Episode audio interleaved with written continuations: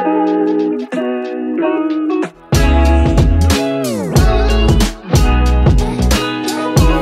bien, bienvenidos a todos una vez más a Beaterapia.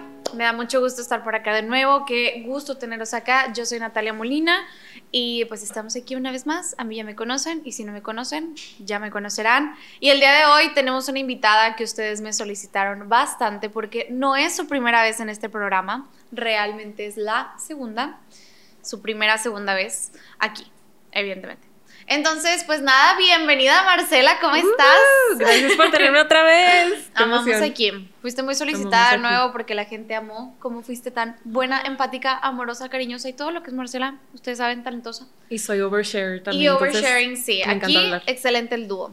Entonces, pues nada, bienvenido una vez más por acá. El día de hoy, para no darles tantas vueltas, les traemos el síndrome del impostor como tema. Este tema también me lo han pedido, pero, o sea, hasta que se acabe el mundo, literalmente. Entonces, Marce, cuéntanos qué te trajo por acá a hablar de este tema. Pues a mí me trajo a hablar de este tema.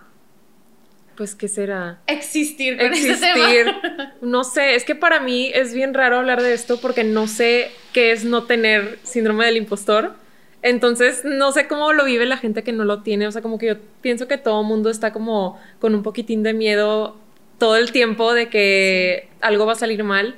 Y sobre todo yo que me dedico al arte y como algo medio subjetivo, eh, siento que a mí me cuesta mucho trabajo como sentir que estoy como en el camino correcto, que estoy logrando cosas porque pues yo soy ilustradora y soy independiente, o sea, no tengo una empresa para la que trabajo, no tengo un jefe, entonces como que siento que hay muchas cosas de la vida godín promedio que te hacen sentir como que, ok, estoy avanzando un poco, estoy logrando cosas porque te dan algún bono o te promueven o tu jefe te felicita o cosas así, pero yo no tengo como todas esas cosas que te pudieran llegar a hacer sentir como que estás logrando algo, entonces yo voy por la vida como sin saber si estoy mejorando o no, que yo sé que mejorar es un proceso natural de la vida, pero no sé, yo batallo mucho como para reconocerme mis propios logros. Claro, y es que aquí lo, el truco del síndrome del impostor es que aun cuando lo logras, dudas de que merezcas eso. Sí, Yo también tengo el síndrome del impostor, pero de te la bañaste. O sea, realmente muchas veces digo, y realmente sí soy psicóloga. O sea, de verdad, de verdad lo soy. Y, y tienes estas dudas constantes y luego cuando empecé a tener como más seguidores y más alcance era, pero, pero ¿por qué? O sea, sentía que eventualmente se iban a dar cuenta de que yo era una farsa y que no, o sea, no tenía nada que estar haciendo aquí, canceladísima. Pero luego era como que todo este trabajo de, a ver, si soy psicóloga y si hago buen contenido y si merezco estar aquí, me he esforzado, he trabajado por esto, bla, bla, bla. Entonces toda esta línea de que aun cuando lo logras, no es solamente el miedo de que no lo logres, sino que cuando lo logras, sientes no merecerlo. sí. O sientes que se va a desaparecer en cualquier momento y es algo súper pesado con que vivir. Literal es lo que me robaste las palabras de la boca. O sea, yo toda la vida he sido como que, ok, bien padre que logré esto, pero me tengo que preparar para la... Cuando esto se acabe, ¿qué voy a hacer? O sea, como que siento que nunca me permito a mí misma como celebrarme un logro o decir como que qué padre que estoy aquí porque siempre estoy en el siguiente paso de que, ok, esto no puede durar para siempre, mm, todo lo bueno se va y Híjole, se va a acabar, sí. entonces, ¿qué voy a hacer si esto no funciona? O sea, yo ahorita que soy ilustradora digo, bueno, cuando ya nadie quiera mi trabajo, ¿a dónde me voy a meter a trabajar? O no sé, o sea, siempre me había pasado así como que no puedo estar en el presente porque digo, no puede ser algo, no puede ser algo así de bueno, o sea, se tiene que terminar. Claro, sí. Literalmente es lo mismo. Creo que las dos ten- tenemos. Tenemos. Tenemos el síndrome del impostor. Porque sí, a mí también me pasa bastante eso de. Se va a ir. O sea, esto es súper momentáneo. E inclusive porque hay mucha gente. O sea, los que tenemos el síndrome del impostor creo que nos afecta bastante, o al menos hablo desde No, nos. O sea, yo hablando de todos. A mí me afecta mucho esta parte de las críticas, porque soy bien susceptible a ellas y me las creo en tres segundos. Es súper complicado. Y cuando estás como en una vista pública y tienes como un alcance más grande y la gente se cree siempre con el derecho de criticarte, decirte cómo hacer tu trabajo mejor que tú, qué cosas sí decir, qué cosas no, se vuelve bien complicado porque realmente te la crees que no mereces lo que tienes o que no lo estás haciendo bien y que en cualquier momento te van a, o sea, va a desaparecer. Y al menos a mí las críticas en ese sentido me abruman, pero fuerte. Sí, a mí también, como que soy muy susceptible a las críticas. Siento que esto también como que trae un trasfondo de que eh, yo siempre fui como niña de buenas calificaciones, como que eh, nunca me regañaban en la escuela. Los del cuadro de honor todos tienen ahorita ansiedad o depresión o ambas. Sí, no. Y, o sea, como que como siempre fue el promedio para mis hermanas y para mí, está, o sea, estar como en este estándar de que buenas calificaciones, nunca nos portábamos mal, nunca nos metíamos en problemas, como que siento que hasta cierto punto ya se volvió como monótono o no sé de qué manera decirlo, como felicitarnos por nuestras cosas.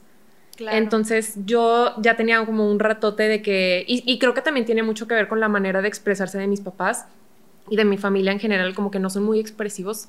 Entonces yo no, no, tenía como esa retroalimentación de que, qué padre que hiciste esto, o sea, como que yo no tenía mucha porra detrás de mí, entonces yo sentía como que, ah, ok, hice esto, pero pues era esperado de mí, entonces no hay por qué celebrarlo ni por qué claro. como reconocerme estos esfuerzos porque es lo que se espera de mí. Y hasta cuando me lo dicen me saco de onda de que como, o sea, no era lo que tenía que estar haciendo. Y es que el síndrome del impostor suele tener mucho ese trasfondo social en el que, por ejemplo, si lo ponemos en, ese, en esa perspectiva de las calificaciones de, ah, bueno, si te va mal está mal, pero si te va bien es tu obligación. Sí, era como el bare minimum. Entonces se vuelve como esta pelea constante de nunca es suficiente.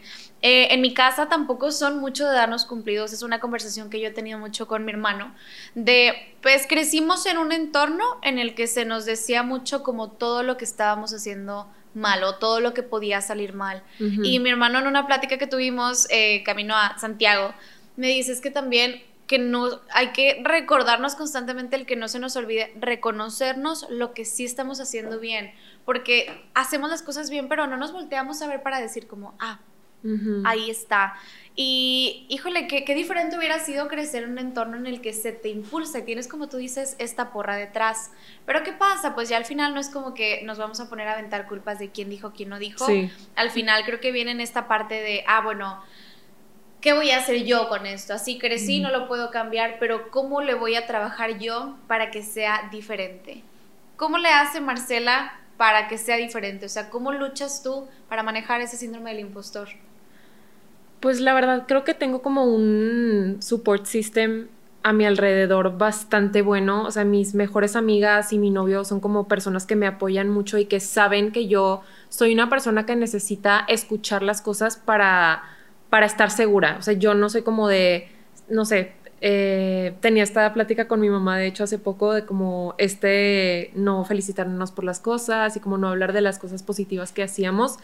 Y ella me decía como, pero es que yo, yo ahí estoy, o sea, yo cuando te graduaste ahí estuve y cuando hiciste esto ahí estuve, pero yo soy una persona y ahora lo sé y lo reconozco y ya lo vocalizo de que necesito escuchar las cosas para, para sentir que, le, que estoy haciendo algo bien. Entonces como que ya de entrada tengo como esa plática con mis seres queridos de que, ok, oye, necesito que si opinas algo, me lo digas o hacérmelo saber de manera es como súper directa porque yo necesito escucharlo y también como no compararme tanto como mi mente a veces quiere hacerme sentir. Eh, creo que también tiene mucho que ver que crecí en una, o sea, yo desde chiquita soy bailarina, del, yo crecí en la danza desde que tengo pañales, entonces como que toda la vida eh, siempre fue como compararte con otros, de que es que esta niña levanta la pierna más que tú, o de que, ay, este, tú no aguantas los ensayos, o cosas así, entonces como que siempre fue para mí un problema compararme pero ahorita creo que conozco pocas personas que están haciendo lo que yo hago, como ser ilustradoras independientes en el Internet. Y, soy como muy crítica de lo que yo estoy haciendo porque como son tan contadas las personas que yo sé que están haciendo esto, digo, es que esta persona está haciendo esto más que yo, o no sé. Entonces creo que ubicarme que estoy comparándome y que yo tengo otros caminos y que yo estoy haciendo lo que está dentro de mis posibilidades es otra cosa que me ayuda mucho a no sentirme que estoy como autosaboteándome. Sí, es bien necesario como estar constantemente volteando a ver lo que tú haces y que si quieres mejorar sea para mejorar tu estilo de vida. O sea, muchas veces también lo quieren poner de, ah, es que no estás compitiendo con los demás, estás compitiendo contigo. Híjole, es que tampoco estás compitiendo contigo, o sea, estás buscando ser tu mejor versión de ese día. Si ese día tu mejor versión puede hacer un libro completo en 10 segundos, hazlo. Si ese día tu mejor versión solo se puede levantar en la cama, hazlo. O sea, al final de cuentas, tenemos esta constante crítica de ¿qué estás haciendo? ¿Por qué no es suficiente? Corre. Eh, y este síndrome del impostor también tiene mucho que ver con lo afectivo, metiéndole un poquito más de psicología. En el episodio pasado, si no lo han escuchado, Marcela nos contaba un poco de esto de que cuando ella percibía el llegar tarde, eh, por ejemplo, que su novio llegaba tarde, ella sentía como él, es que ya no me quieres, o sea, no quieres estar conmigo y por eso llegas tarde, porque no le das esa importancia. Y ahí tiene mucho que ver el síndrome del impostor, porque con esto de las reafirmaciones, Marcela Schuch, porque yo la terapia aparentemente, tiene mucho que ver el síndrome del impostor, porque las reafirmaciones pareciera que tienen que ser constantes, porque aunque me hayas dicho que me quieres ayer, si hoy me empezaste a hablar un poquito diferente, yo ya siento que algo pasó y ya no me quieres. Y aunque todos los días, como dice Marcela, vivo con él y llega tarde y para mí es como, no quieres estar conmigo. Y al final es eso, o sea, es una lucha constante que a veces las reafirmaciones no son suficientes. El síndrome del impostor no es nada más como, ah, no me la creo, no, realmente tomo mucho. Eh, yo lo hablo mucho, ahora sí ventaneándome un poco más porque hace mucho que no me ventaneaba. Hablándolo con mi psicóloga, eh, para mí todo este proceso de hacer lo que estoy haciendo en redes, con marcas, como psicóloga, ha sido bien difícil porque no me la creo. Y lo siento bien frágil porque precisamente crecí en un entorno de muy poco reconocimiento. Entonces, o sea, yo llegaba a terapia con ella y ya tenía miles y miles de seguidores y ya tenía el podcast cuando fue el podcast más escuchado de, de México por un tiempo porque se viralizó y, o sea, solo había como muchas cosas encima y yo, es que no, no es mío, o sea, siento que esto no me pertenece, siento que no es suficiente, siento que no va por ahí. Me decía, es que, ¿qué tiene que pasar? Me dice, ya colaboraste con Levi's en una campaña en la que solo colaboraron 10 mujeres de todo México y te eligieron a ti. Tu podcast es el podcast más escuchado de México y lleva ahí una semana y tienes meses de no grabar se acercaron contigo tales marcas que aún no les puedo decir porque estos son sorpresas del próximo año, pero estás firmando estos contratos, haciendo estas cosas, ve la gente que te admira, que te habla, que te invitan, que te buscan, que necesitas que sea. Y para mí era muy difícil como voltear a ver mis logros precisamente porque era un no me pertenecen, estoy aquí por suerte, por accidente, porque me están creyendo algo que ni siquiera yo me puedo creer. O sea, es eso de, si yo no lo veo, ¿cómo lo van a ver ellos? Y ellos lo veían y para mí era imposible hacer ese clic. Entonces ha sido súper arduo porque al menos conmigo no lo he podido manejar tan bien, no, se va. Y eso es que no me siento suficientemente buena terapeuta. Y dice Natalia, nomás esta semana diste de alta cinco personas porque sus procesos les fue muy bien y lo lograste. Y para mí era como, no. Y esto también, el síndrome del impostor, lleva a que te sobresatures de cosas. Le platicaba a Marcela hace rato que o sea, estoy eh, haciendo un proyecto que no les puedo decir otra vez, y la maestría, y el podcast, y los pacientes, y esto y el otro, porque nunca parece ser suficiente para mí. Sí. Porque todos lo ven de fuera y es como, wow, o sea, estás haciendo muchas cosas, qué padre, te está yendo súper bien. Y yo así de, no tengo nada, no soy nada, no, no puedo con esto. Sí, igual a mí también me pasó lo mismo justo en este año que tuve como algo que yo soñaba desde que estaba muy chiquita. A mí me encantan los libros ilustrados desde que estoy chiquita, me encantan. Y yo siempre soñaba con tener un libro ilustrado. Y justo este año pude hacer mi primer libro ilustrado. Yo pensaba que esto lo iba a lograr, gracias. Yo dije, güey, esto lo voy a lograr a los 30, de que mucho más adelante en mi carrera, pero como que se dio que ahorita es cuando se pudo hacer, todo salió muy bien.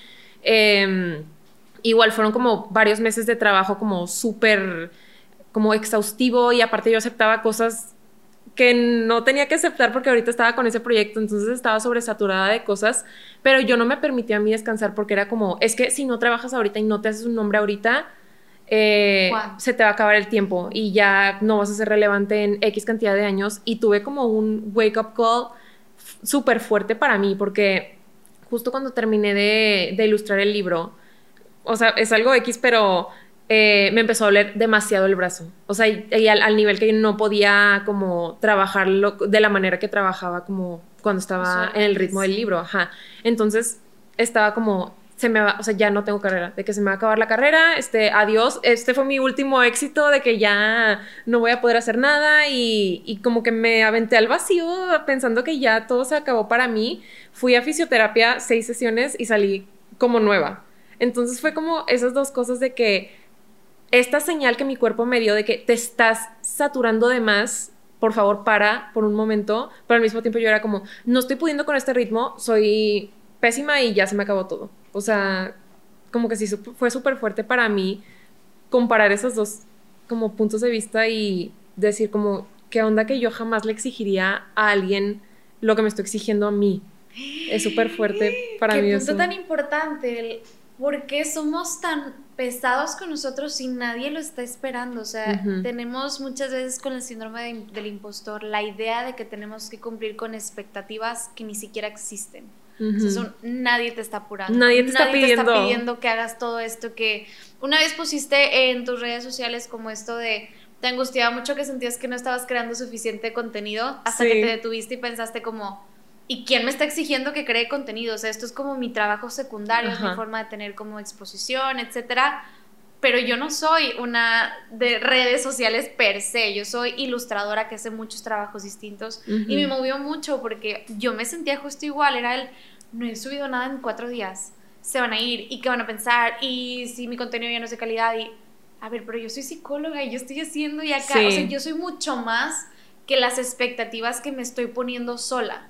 Entonces, creo que una parte muy importante del síndrome del impostor, si bien muchas veces no nos podemos creer los logros, creo que al menos el no presionarnos por no lograrlos, eso sí lo podríamos suavizar un poco. El, nosotros ponemos la pauta al final de cuentas, no tenemos por qué aceptar demasiadas cosas, trabajos, cosas, tipo, no sobresaturarnos con tal de llenar un espacio que no existe. Sí, no, y la verdad, también algo que a mí me movió mucho, que fue como dentro de mi propia introspección, es, o sea, justo lo que mencionabas de que viste mis stories el otro día, que yo me di cuenta de ese como pensamiento porque vi a otra ilustradora que admiro mucho, que estaba haciendo una campaña con Nike, creo, no me acuerdo con qué marca, pero yo decía, qué cañona, es que está haciendo esto, porque yo no lo estoy haciendo. Y luego yo me puse a pensar de que yo tengo otro trabajo, o sea, como que a veces me pongo a pensar que por qué me comparo con gente que está haciendo algo que yo tal vez ni siquiera quiero hacer, solamente porque es exitoso, entre comillas, y yo ni siquiera estoy encaminada a eso, o sea, yo estoy más encaminada a ser ilustradora y no tanto como influencer, creadora de contenido en internet, ella tal vez un poco más sí creando cosas en internet, pero yo decía, ¿por qué no estoy logrando esto? Pues porque ni siquiera voy caminando hacia allá, o sea, porque me estoy poniendo metas que ni siquiera están en mi camino, o sea, está muy loco. Me acaba de dar en toda la madre ese comentario porque sí, o sea, muchas veces es, o sea, y esto lo podemos poner desde todo, porque es un, ah, bueno, es que tengo que estudiar una carrera universitaria, tengo que estudiar un posgrado, tengo que, ¿por qué tienes que? O sea, porque te lo piden, porque se supone que eso deberías de estar haciendo o porque genuinamente lo quieres. Y eso causa mucha frustración, o sea, al terminar haciendo algo que no quieres solamente por hacer algo, también va a reforzar este síndrome del impostor, Justo. porque el síndrome del impostor es eso, buscar constantemente también aprobación. Y cuando la aprobación es suficiente, que sigue. Y, y es este como desbalance. ¿Tú qué haces entonces eh, o qué le podrías recomendar a las personas para que ellos puedan manejar precisamente este síndrome del impostor? Ah, Pues creo que algo que a mí me, ha funcionado y justo me lo planteaba ayer, eh, como ponerte a pensar en las cosas que querías hace, no sé, seis meses, un año, cinco años, dónde estabas en ese momento y qué estás haciendo ahorita y pensar como la persona de hace tres años estaría súper orgullosa de donde estoy ahorita porque yo no estoy orgullosa de donde estoy ahorita. Creo que poner las cosas en perspectiva de lo que quería antes ahora lo tengo y no es suficiente, ¿por qué no es suficiente? ¿Quién me dice que no es suficiente? Y como detectar de dónde vienen esas exigencias. O sea, si no me lo están pidiendo mis papás, o sea, si no me lo están pidiendo alguien más, no sé, o sea, por decirte algo, eh, no sé, creo que tener las metas muy claras de que, ok, estoy donde debo de estar, con quién me estoy comparando, estoy comparando the whole picture o estoy comparando solamente esa cosa que me llamó la atención, que siento que yo debería estar haciendo, pero ni siquiera estoy encaminada hacia ahí. Eh, pues sí, creo que es eso, como ponerte tú en tu perspectiva de tu propio camino de vida y no meter como influencias externas para sentir que no estás haciendo suficiente. No sé si tiene sentido lo que sí, dije. Sí, y yo creo que hasta le agregaría el pues cada quien tiene su propio camino. al final de cuentas no crecemos ni en el mismo contexto, ni familia, ni oportunidades, ni nada. Entonces es buscar lo que puedes con lo que tienes. Y, ok, se vale como querer más, pero siempre tener claro de, ok, esto es suficiente, solo quiero más, no el necesito más, no el no es suficiente, no el debería, no el, o sea, ser más compasivos con nosotros al final de cuentas, también el síndrome del impostor se recarga mucho en los errores, en el cualquier error se vuelve fatal y es un aquí está, o sea, es la prueba tal cual de que yo no merezco esto y de que esto no es para mí porque no puedo. Entonces, permitirnos cometer errores y que eso no significa que que estemos fingiendo, que seamos impostores, que no merezcamos lo que tenemos. Los errores todos los cometen, hasta nuestros héroes. Entonces, al final de cuentas, creo que es bien importante pues sostener esa parte y que hay que reconocer que tenemos síndrome del impostor. O sea, quienes lo tienen, pregúntense mucho, investiguen sobre el tema un poquito cosas más técnicas para poder reconocerlo y trabajarlo. Como lo habíamos hablado en el episodio en el que estuviste, no se trata necesariamente de esto de, ah, bueno, voy a eh, evitar sentirme así. No, o sea, pues así te sientes, pero ¿qué haces con ellos? Es el convencerte de que a veces no somos totalmente dueños de nuestros pensamientos, pero siempre somos dueños de nuestras acciones. Entonces, ok, estoy pensando esto, pero ya sé que me está engañando mi mente. Entonces voy a trabajar con esto para, híjole, pues hacer algo bien por mí, aunque no me la crea. Muchas veces es un, pues lo tienes que hacer. Entonces es como cuando te dan miedo las arañas pero estás con unos niños y los niños no van a matar a la araña, la tienes que matar tú porque eres el adulto responsable y ahí está el miedo y solo vas y matas a la araña, pero al final, híjole, pues sí, tu mente decía que no quería, pero lo lograste. Entonces creo que es esa como poder manejar las acciones, los pensamientos, ser más compasivos con ellos y, y pues con qué te quedas de esto, Marce? Me quedo con echarme porras a mí misma. Creo que eso nos falta a muchos de nosotros como reconocer mis propios logros y decir, si esto lo hiciera mi mejor amiga, ¿cómo reaccionaría y por qué no lo estoy haciendo conmigo si yo soy mi propia mejor amiga? Exacto. Eh, creo que sí, celebrar tus logros es súper importante y también, eh, pues, yo siempre digo que no se comparen con otros, pero yo sé que es súper difícil no compararse, entonces, si ya vas a hacer la cosa mala que es compararte, pues ver todo el panorama y decir, tal vez esta persona se graduó más joven o tal vez esta persona le tiene menos miedo al fracaso y se aventó y yo no he podido tomar ese riesgo. No sé, o sea, como que poner en perspectiva realmente de que por qué a X persona le está yendo bien y por qué necesito que a mí me vaya como esa persona si yo tengo otro camino. Poner las cosas en perspectiva y celebrar tus propios logros es súper importante. Perfecto, Marcela, ¿dónde te pueden encontrar? Me pueden encontrar como Marcela Illustrates en Instagram y en Facebook también, Marcela Illustrates. Muy bien, Marcela, pues muchas gracias por estar acá una vez más. Me encantaría tenerte en todos los episodios. Espero que nos volvamos a ver muy pronto. Y pues nada, yo soy Natalia Molina. Muchas gracias por habernos escuchado, por brindarnos este espacio de tu tiempo. A mí me encuentras como arroba Molina, Natalia con TH en todas mis redes. Pues nada, muchas gracias por estar acá y nos vemos en el próximo episodio. 么.